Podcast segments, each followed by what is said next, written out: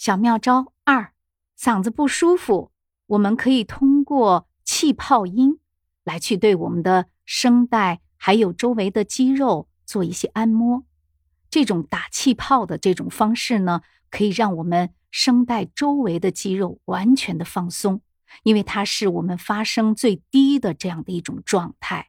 好，我来给大家做一个示范。啊，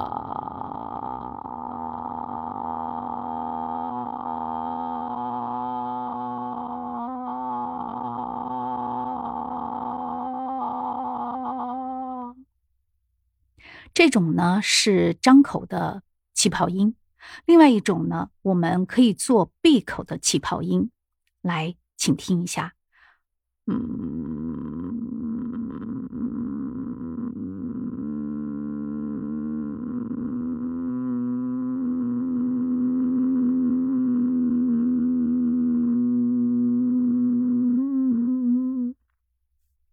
有些学友会这样问我说：“老师，我的发音准确吗？我的气泡音是对的吗？”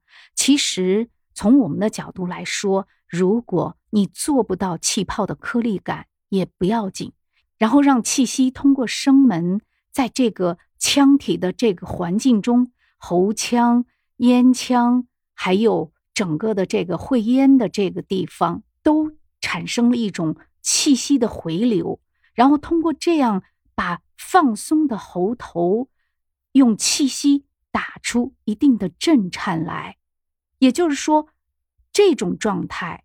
可以让我们的喉头，可以让我们的声带完全的放松，用气息给它做了一个内部的按摩。你一定要做到，直到你的气息没有的状态。你不要太在乎你的状态是不是到位，只要你这样去做了，你的声带和声带周围的肌肉放松了，你的喉头也足够的是在你的。声门的周围是放松的状态，那么这个就起到了对声带的这种按摩作用。嗯，所以呢，还有一些学友说：“老师，我不会发气泡音。”那么气泡音到底怎么样发？接下来我就跟学友呢做一个这样的示范。这个技巧呢是这样的：我们可以先用打哈欠的状态，把我们的嘴部张开。然后呢，想象发好的这样的感觉，哦，然后在这种基础之上降你的音，降你的音，一直到你觉得我不能再降了。那么这个时候，也就是随着你的音的降的过程中，你的喉头也往下降，也在往下降，没有紧张的状态。就通过这样的声音状态呢，告诉你自己的发音腔体说：“我们放松吧，让他休息休息。”所以这样的状态是这样的，我示范一下。哦